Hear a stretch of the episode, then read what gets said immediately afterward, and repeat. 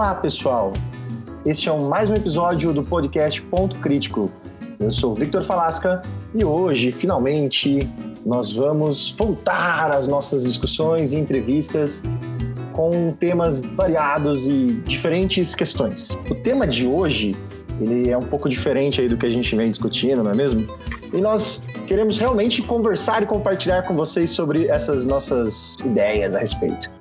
Tema de hoje é utopias e distopias. Vem com a gente!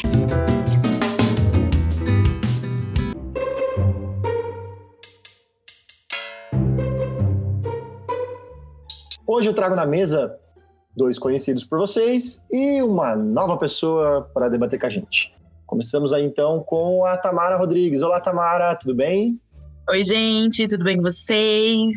E além da Tamara, também outro conhecido que já veio aqui com a gente discutir muita coisa, o Gabriel Horn. Olá, Gabriel. Olá, galera, tudo bem? Para o episódio de hoje, já que é um tema muito interessante para tanto a cultura pop quanto a literatura, entre outras coisas, nós trouxemos uma convidada mais do que especial e bastante conhecedora desse assunto. Eu estou falando da Kelly Rufino. Kelly, apresente-se, diga por que, que você é tão importante para esse tema de hoje. Oi, gente, tudo bem? Adorei ser convidada para esse podcast. E eu sou professora de língua portuguesa, língua inglesa e suas respectivas literaturas. E sou apaixonada por distopias. Então a gente vai fazer uma análise aí mais a fundo de alguns aspectos literários dessas narrativas.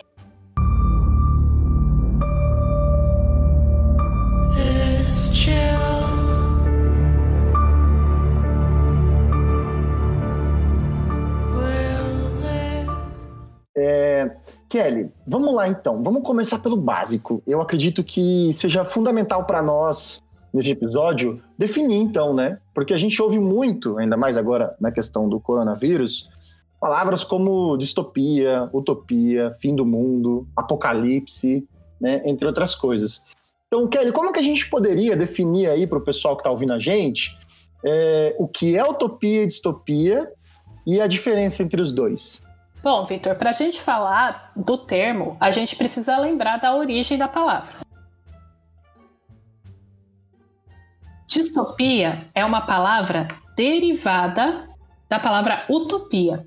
Utopia, por sua vez, foi criada pelo Thomas More em 1516 e significa literalmente lugar nenhum. Mas para o conceito da obra literária, era um lugar que representava o, a sociedade onde tudo funciona perfeitamente. É a junção do termo ou e topos, ou seja, o não lugar. Já distopia é mais moderno e é a junção dos termos dis, que seria mal formado ou defeituoso, e topos, que é lugar. Então seria o lugar defeituoso. Ou seja, distopia é o contrário da utopia. Se a utopia é tudo que é perfeito, é a sociedade pensada da forma que melhor seja para o ser humano, a distopia é o caos. Introduza um pouco de anarquia perturbe a ordem vigente e então tudo se torna um caos.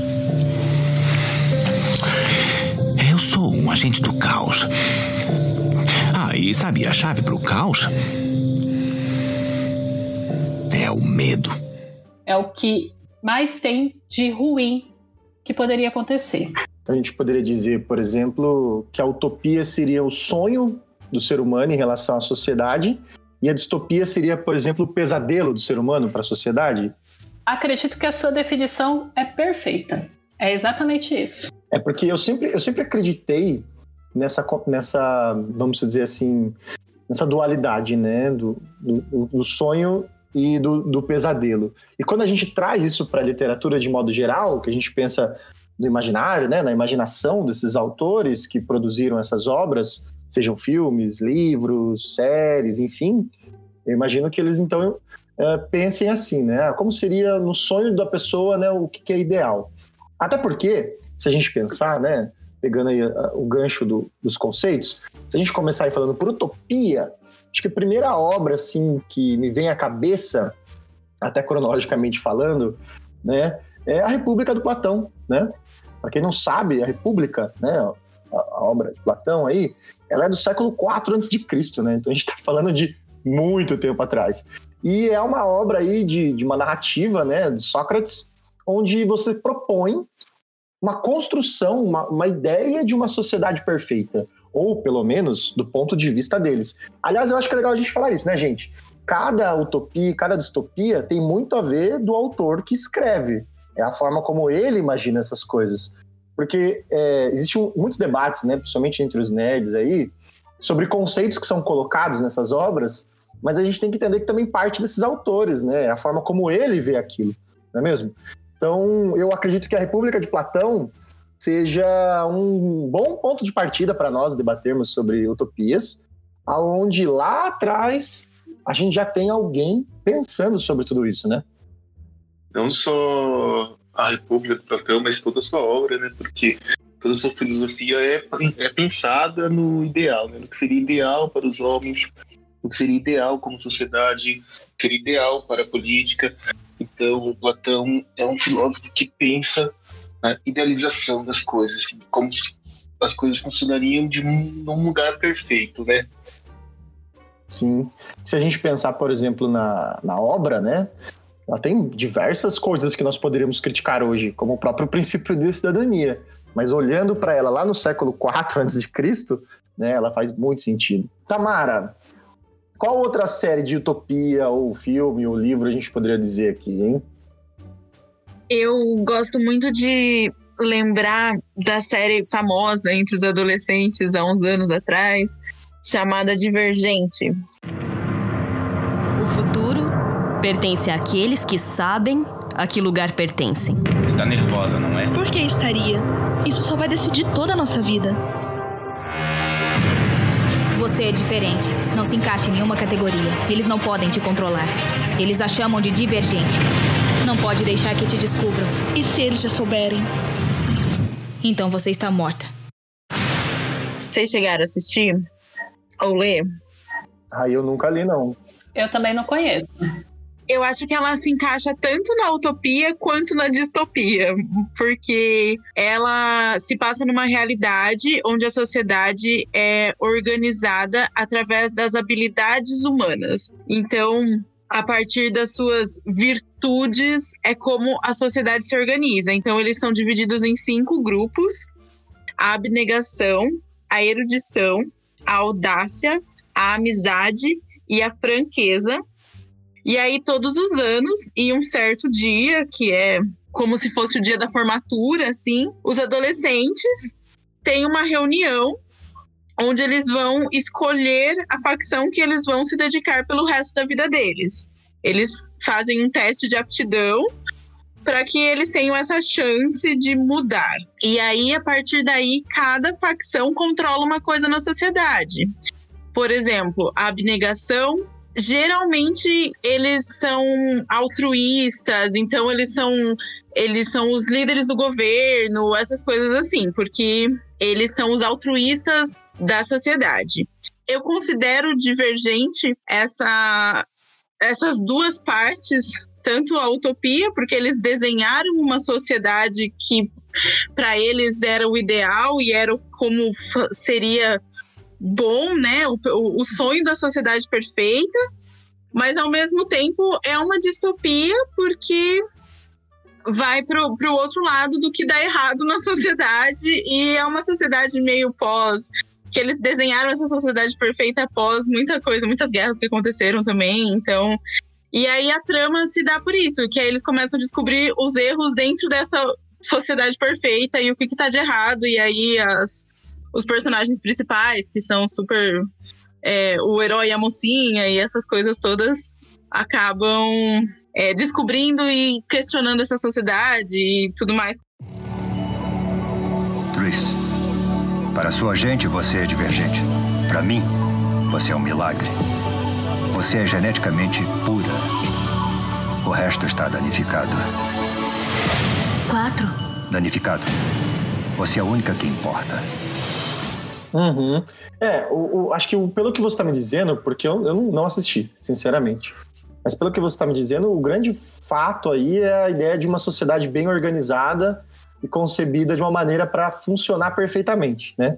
Aí, óbvio que, pelo que eu entendi também, o filme vai evoluindo para mostrar as falhas disso. Mas tem essa construção, né? Isso me lembrou muito, muito, muito, muito um filme que eu vi recente, que é A Ilha, do Michael Bay, porque ele basicamente ele promove esse conceito de sociedade até a metade do filme, onde tem um plot twist.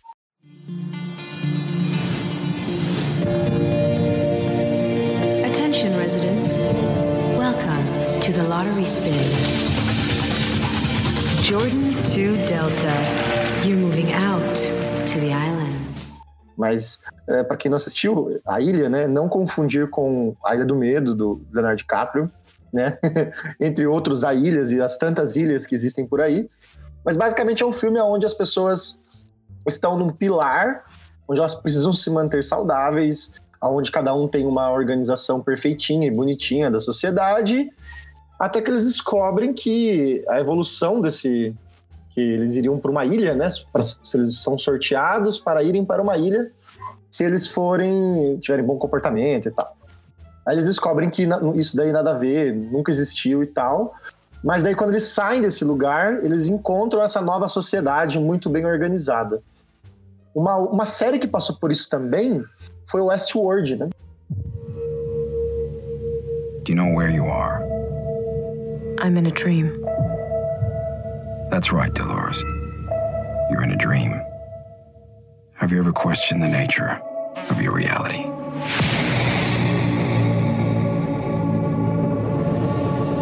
Welcome to Westworld. No orientation, no guidebook. All our hosts are here for you. Vocês assistiram Westworld da HBO, mas na última temporada que saiu agora, que acho que é a terceira temporada, se não me engano, né? Eles saem do parque, né? Que é um parque de Velho Oeste e tal. E eles chegam lá numa sociedade onde tudo está funcionando perfeitamente, pelo menos entre aspas, provando. E aí é interessante ver essa relação do que a gente tem dentro das utopias atuais do avanço tecnológico, né? É como se o avanço tecnológico promovesse essa organização perfeita da sociedade. Já repararam que a gente leva muito para isso no, nas construções atuais? E não só nas atuais, Vitor. Na verdade, toda a literatura de toda a época, ela pensa, nesse caso das utopias e distopias, ela pensa a tecnologia possível. Então, da mesma forma que a gente pensa numa tecnologia futura, é, as primeiras distopias ou utopias, elas também pensavam. Tanto que muitas delas antecipam, inclusive, tecnologias que nós temos hoje. E eu queria comentar o que a Tamara falou sobre ser uma utopia e uma distopia ao mesmo tempo. Eu vejo isso em muitos casos é, das utopias narrativas, aquelas fictícias que contam uma história, não as obras filosóficas. Porque nas obras filosóficas, o perfeito é possível. É um pensamento possível de se atingir. Agora, nas narrativas, quando se há um conflito, é, ele sempre põe em xeque a funcionalidade dessa utopia. E eu acho muito interessante esse comentário que a Tamara fez sobre isso. Toda distopia, ela tem um pouco de utopia também, se a gente for pensar bem a fundo no sentido da obra. Então, o... E quando a gente pega o que você disse, Kelly, sobre Star Trek ou as obras do Isaac Asimov, isso fica muito claro, né? Principalmente na questão do Isaac Asimov. Todas as suas obras, ou a maioria delas, né? Porque eu não li todas, confesso, elas vão conceber uma sociedade altamente tecnológica. E ele escreveu isso há muito tempo atrás, né? Tem até uma entrevista célebre dele, depois a gente pode pesquisar para colocar aí no, na descrição do episódio, que ele vai meio que prever a internet, né, nas, numa entrevista, não lembro que década que é, mas ele basicamente diz que ele prevê no futuro uma biblioteca digital onde as pessoas podem acessar de onde quiser e ter esses dados disponíveis, interagir entre si e tal, que na verdade ele estava descrevendo o que a gente chama hoje de internet, né? Então, o Asimov ele tem aí esse essa concepção, né? O Eu Robô, eu acho que é um, um filme que me marcou muito. Ele é bem diferente, inclusive, da, do, do, do, livro, né? porque o livro tem vários contos, mas o filme e alguns contos do, do livro falam sobre essa interação entre androides e seres humanos, né? Detetive, o que está fazendo? Você disse que todos foram programados com as três leis, então nós temos mil robôs que não vão tentar se proteger se isso violar uma ordem direta de um humano. Mas aposto que um vai tentar. Detetive, abaixe a sua arma. Por que dão rostos a eles? Fazem parecer amigos, fazem parecer humanos. Escute, os robôs não podem ser intimidados. Embora eu acho que não, vamos confiar neles. Eles são propriedade da USR. Mas eu não. Onde esses androides, então, eles estarão na sociedade para tornar a sociedade melhor. E é interessante pensar também, por ele ser um, um, um, escritor do Oriente, né, europeu, né? Tem uma concepção de sociedade diferente do Ocidente. Ele pensar essa tecnologia para servir à humanidade, né?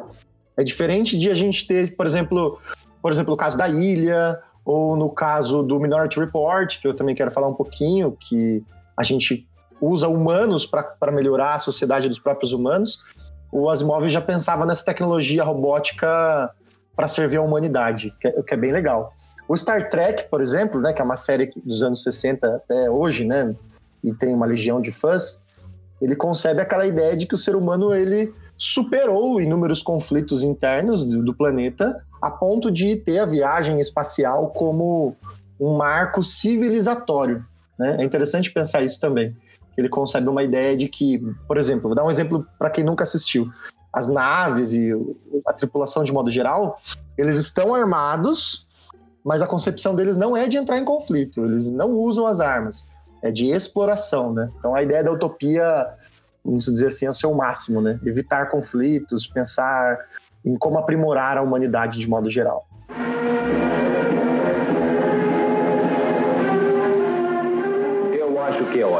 Sair daqui. Está se aproximando da Constellation. Estamos a postos. Comodoro, eu sugiro... Sr. Spock, Kirk nos salvou distraído. Agora é a nossa vez. Dispare os phasers.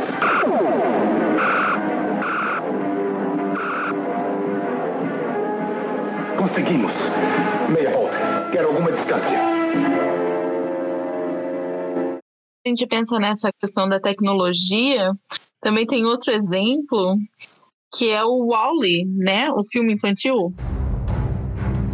No futuro, daqui a 700 anos, a humanidade partirá de nosso planeta, deixando a limpeza nas mãos de uma máquina incrível.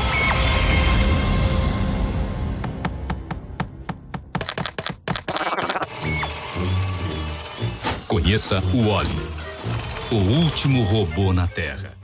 Ele é, é uma sociedade que, né, claramente deu errado, porque as pessoas extraíram todos os recursos naturais da Terra e aí eles criaram uma sociedade totalmente utópica no espaço altamente tecnológico.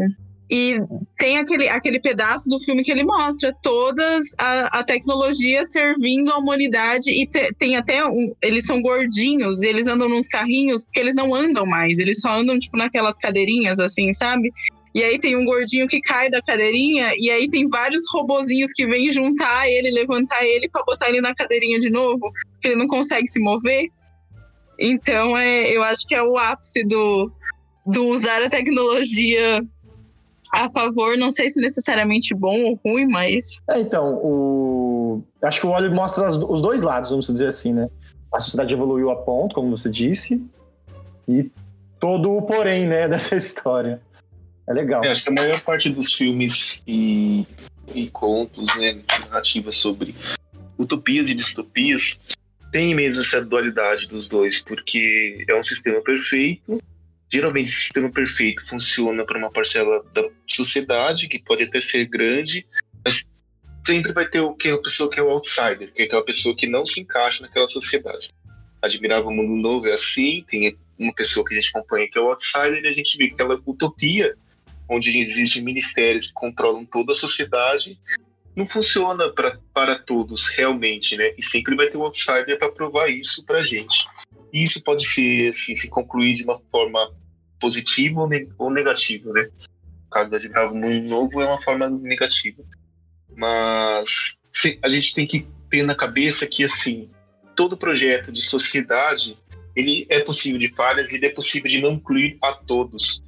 E por isso que fica interessante esses filmes, esses exemplos, essas narrativas que a gente tem aí durante todo esse tempo de literatura que a gente tem de registro, que é para a gente pensar mesmo, imaginar, né?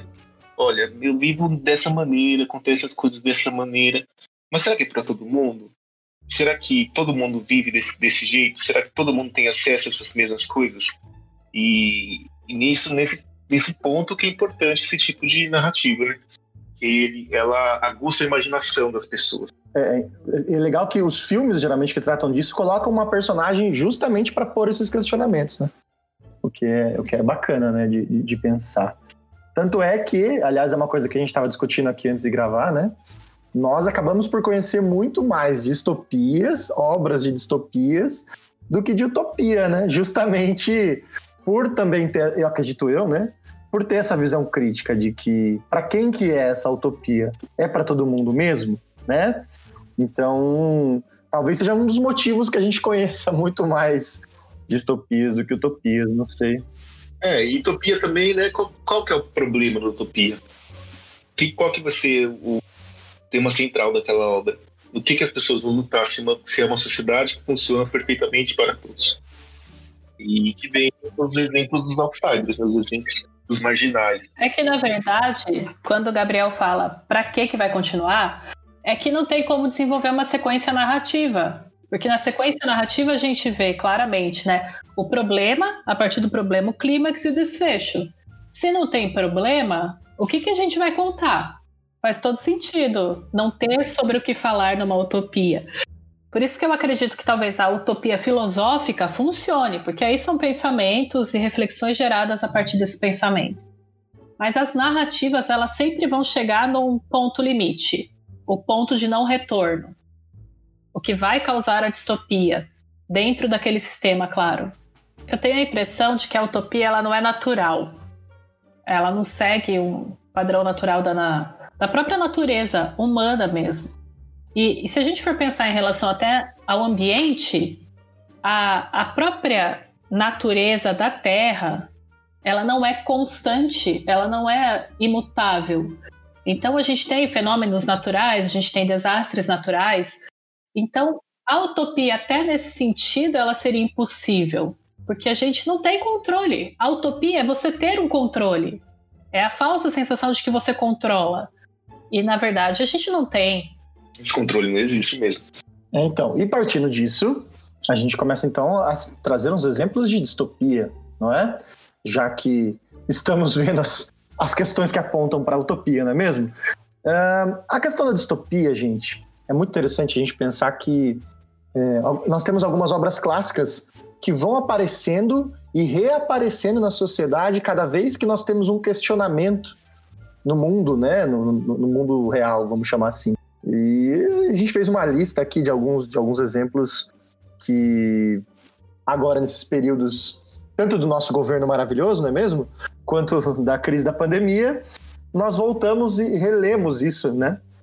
Acho que um exemplo que a gente pode dar aí é o 1984, né, do George Orwell, que basicamente remonta todo aquela, aquele conceito de sociedade completamente vigiado, completamente controlado, onde as pessoas se sentem, até diria assim, sem esperanças, vamos dizer, de mudar a situação 6748 Smith-W. Referência à ordem do Grande Irmão, diário de 12 de novembro de 1983. Desde que a ofensiva eurasiana foi aberta no sul da Índia, é impossível que o Grande Irmão tenha dito que essa frente estaria em calma. Reescreva o discurso inteiro. Saliente que através do perfeito serviço de espionagem, o Grande Irmão tinha conhecimento de todos os planos do inimigo. Correção exemplares, diário 12 de novembro de 1983. Time 6127. Os seguintes homens foram declarados culpados de traição e não mais existem. Conrad Seliger, Gordon Petty, Arnold Shaw. Retire qualquer referência a eles dos diários de 2, 8 e 26 de janeiro. Ah, vocês, já leram este livro, pessoal? Eu já li, Vitor, mas faz muito tempo, então a gente vai retomando alguns conceitos. Mas uma coisa que você citou que é importante numa distopia é exatamente isso: a perda total das esperanças. Na distopia não há esperança. Sim, exatamente. A exploração das falhas de um mundo utópico, né? De um mundo que, que seria, teoricamente, para dar certo para todo mundo, que não dá. Mais ou menos o que acontece no capitalismo, não é mesmo? É, então. E quando a gente pensa, por exemplo, no 1984, a gente lembra do conceito do Big Brother, né? Que é aquela aquela ideia de você estar tá vigiando constantemente, sabendo todos os passos e que na nossa sociedade o Big Brother virou um, um, programa de entretenimento onde a gente gosta de fazer isso, né?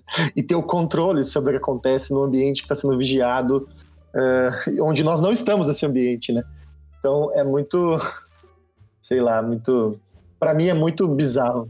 Acho que não só Big Brother, mas o, o conceito reality show se tornou na TV uma praga, por assim dizer.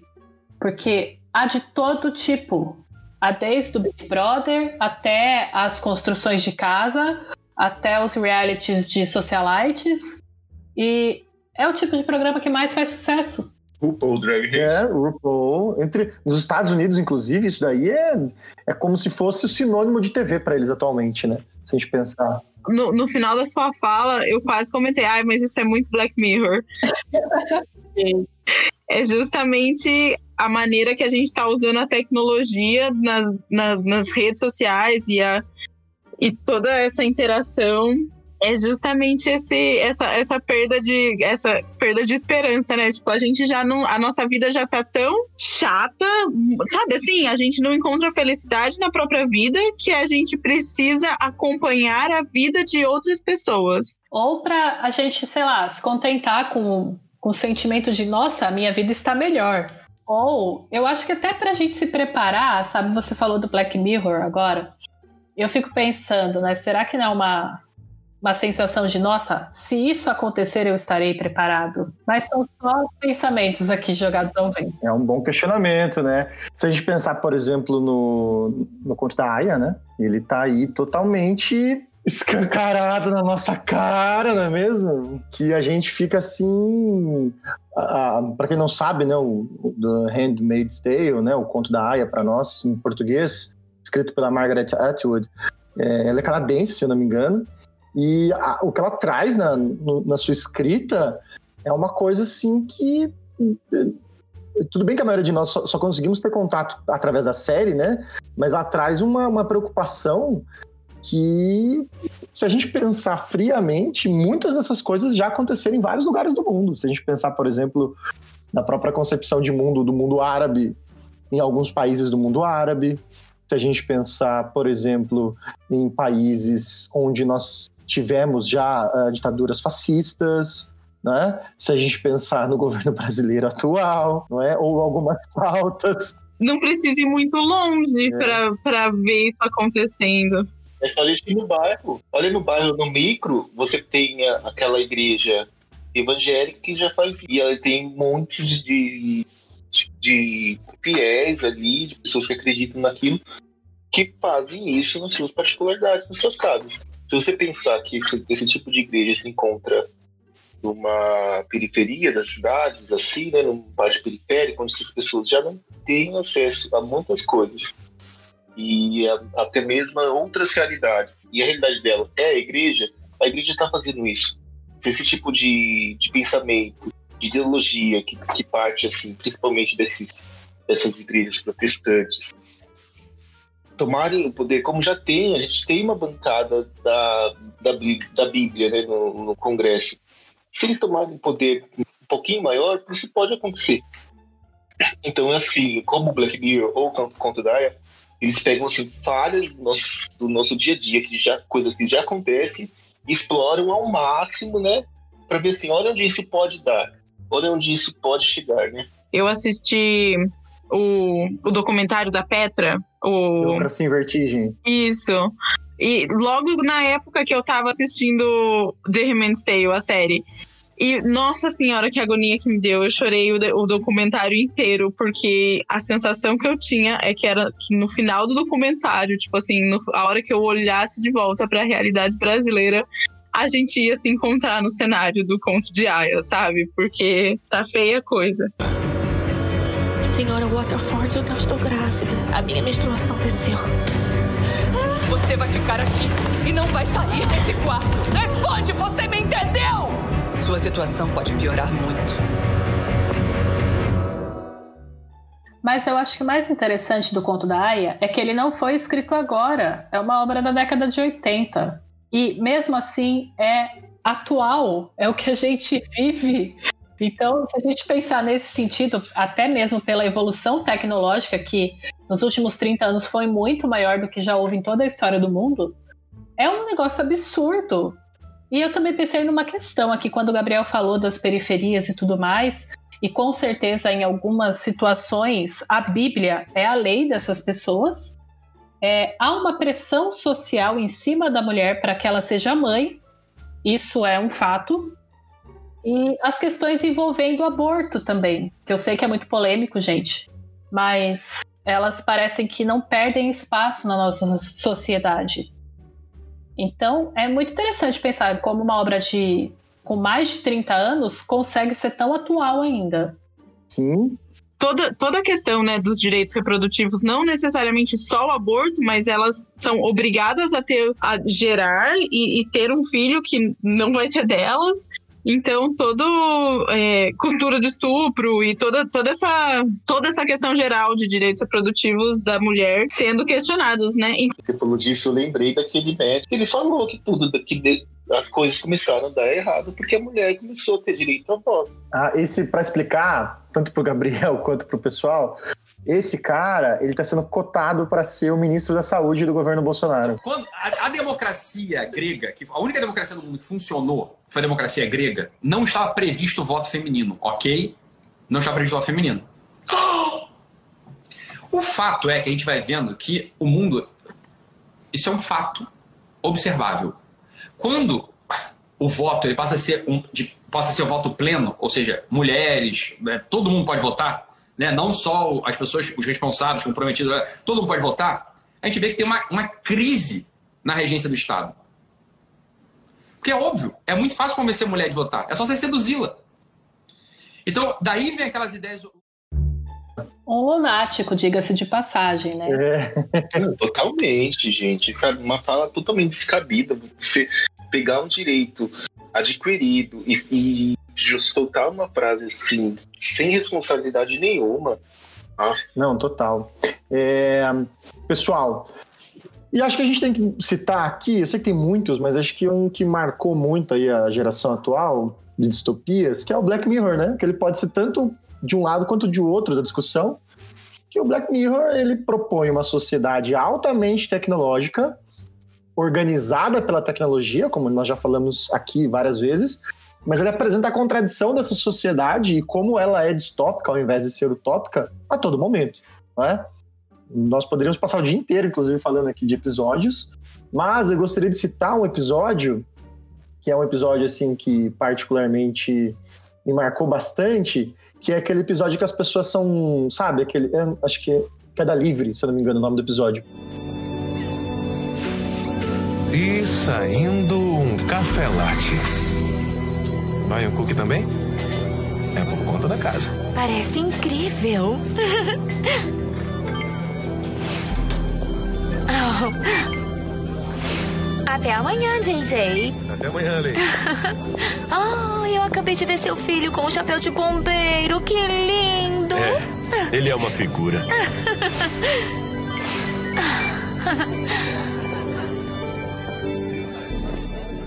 onde a menina, aliás, todo mundo, né? Todo mundo é classificado por uma nota, tipo uma espécie de Instagram, assim, onde você vai passando pelas pessoas, vai dando estrelinha para elas, e essas estrelinhas definem se a pessoa vai ter ou não vai ter acesso a determinada coisa da sociedade. E é interessante como eles construíram nesse episódio uma, um, até uma paleta de cores, pastel, uma concepção de tons de voz, onde todo mundo fala mais ou menos do mesmo jeito, tem mais ou menos as mesmas roupas e os, as mesmas práticas, ou seja, uma coisa bem padronizada. Mas que aos, aos poucos o episódio, como o próprio nome diz, queda livre, vai mostrando o que acontece com a pessoa que não se enquadra, né, por qualquer motivo que seja. Eu acho esse episódio assim bem definidor assim de Black Mirror e o quanto não é bem assim que a tecnologia vai salvar todo mundo, não é mesmo? Eu acho que ele é um dos episódios mais famosos, inclusive. Exatamente porque a gente consegue se ver ali dentro. Eu acho que o que mais pega nesse episódio é isso. A gente se vê naquele episódio. Claro que não no grau que está lá, mas talvez um grau menor. Mas é muito. A, a sensação de pertencimento ali, aquela realidade, ela é muito real eu acho que é um experimento filosófico muito interessante, porque as pessoas se comportando daquela maneira e ela não podendo se exaltar, não podendo se, mostrar diferente de ninguém, elas são mais facilmente controladas. Então, assim, aquele sistema funciona para quem né, dentro daquele episódio? A gente não aparece, né? Mas a gente pode aí ter uma imaginação solta. Funciona para quê?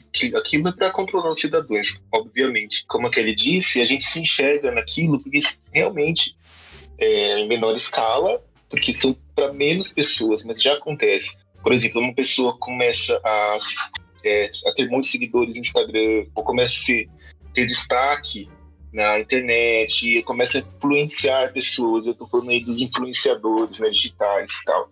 Eles ganham acesso, por causa disso, a muitas coisas. Eles ganham acesso a setores da sociedade que ele não teria. Ele ganha acesso a, a ter voz em, outros setores que, tipo, como política, que ele também não deveria poderia ter só por ser, só por ter seguidores na internet. Ele começa a ter uma voz potente assim dentro da sociedade porque consegue chegar a muitas pessoas e isso é um já é um meio que um espelho desse episódio, né? Aquilo que ali no episódio ele controla toda uma sociedade dessa maneira e hoje em dia a gente vive isso para poucas pessoas, mas muitas pessoas querem chegar nesse patamar por livre e espontânea vontade, né? O curioso do Black Mirror é justamente ele não ser uma série sequencial, né? Ser episódios fechados Acho que tem um episódio, né, que faz uma menção a todos os outros, se eu não me engano, da terceira temporada. Acho que é o último da terceira ou o último da quarta, não me lembro bem. E tirando esse episódio específico, é interessante notar que cada episódio eles tentam reavaliar certas condições, né? Então, vamos dizer, para quem não assistiu ainda, tá ouvindo esse podcast, assista Black Mirror. Você vai gostar, talvez mais de alguns episódios do que outros, mas é bem interessante. Vocês têm mais alguma distopia para citar, assim, para destacar nessa conversa? Eu queria falar, na verdade, de uma distopia brasileira. Olha! Pois é, foi a primeira distopia que eu li na minha vida. E acho que foi por ela que eu me apaixonei pelo gênero. É um livro chamado Blackout, do escritor Marcelo Rubens Paiva. E eu não vou falar tanto da história, que é para deixar o pessoal com gostinho, uma vontade de ler. Conta a história de três amigos que vão fazer uma expedição numas cavernas do Vale do Ribeira. E quando eles saem da caverna, na verdade tem uma situação de alagamento, então as cavernas são inundadas. E eles têm que esperar uns três dias para a água baixar para eles conseguirem sair dessa caverna. Então a situação inicial já é uma situação sufocante para quem está lendo. E quando eles conseguem sair, eles percebem que as pessoas nós, seres humanos, habitantes aqui do Brasil, é, se tornaram bonecos de cera. Perderam totalmente o movimento e elas não se mexem. E as únicas pessoas vivas, né, enfim, e que estão num estado de normalidade são eles. E aí o livro todo vai narrar a saga deles para descobrir o que aconteceu ou até mesmo como sobreviver. Então, eu li esse livro na adolescência, foi um livro que eu peguei numa estante assim da escola. E eu terminei o livro, eu fiquei em choque. Eu fiquei pensando, meu Deus, e se tudo isso acontece realmente? Então foi aí que eu me apaixonei por distopias e fui ver todo o restante, enfim, todo o repertório do gênero. Uma obra brasileira, é, na verdade, não se passa no Brasil, né? É uma produção da Netflix, mas é uma produção brasileira, é 3%, né? 3%. Apenas 3% de vocês serão um seleto grupo de heróis a caminho do Mar Alto, onde ninguém é injustiçado.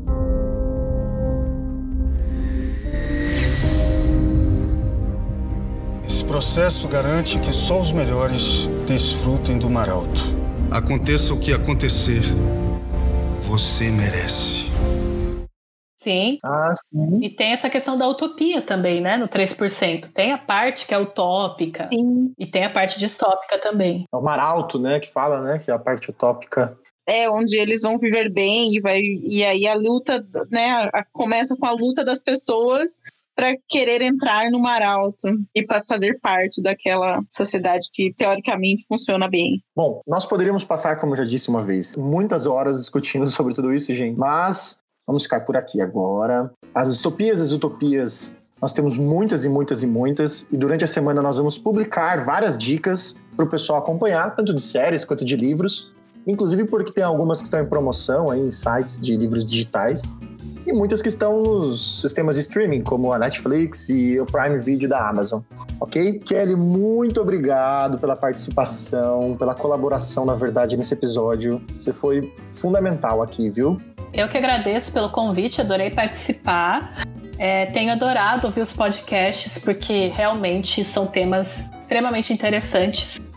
É, espero continuar essa conversa em algum outro momento também, porque realmente o tema não se esgota. Exato, talvez a gente possa pensar num futuro aí, fazer um parte 2 só de utopias e um parte 2 também só de distopias, né? Quem sabe? Uh, Tamara, muito obrigado. Gostaria de fazer suas considerações. Ai, só agradecer o convite para estar aqui novamente, por mais que eu já sou de casa.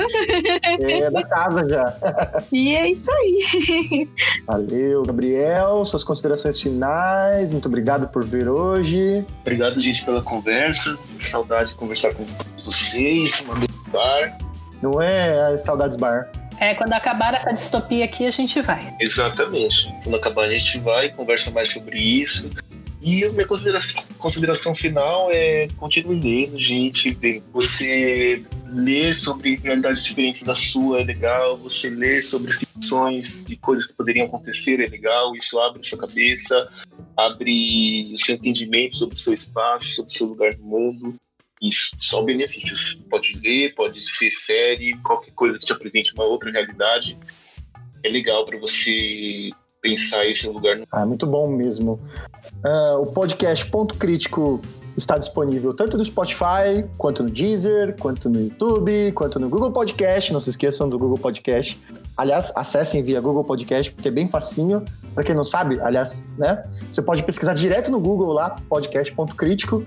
Ele aparece na página para você sem precisar baixar nada, se você não quiser baixar. E nós estamos também no Anchor, que é uma ferramenta do próprio Spotify de divulgação de podcasts, tá bom? Todas essas ferramentas, esses acessos são gratuitos. Nós ficamos por aqui e até a próxima. Tchau!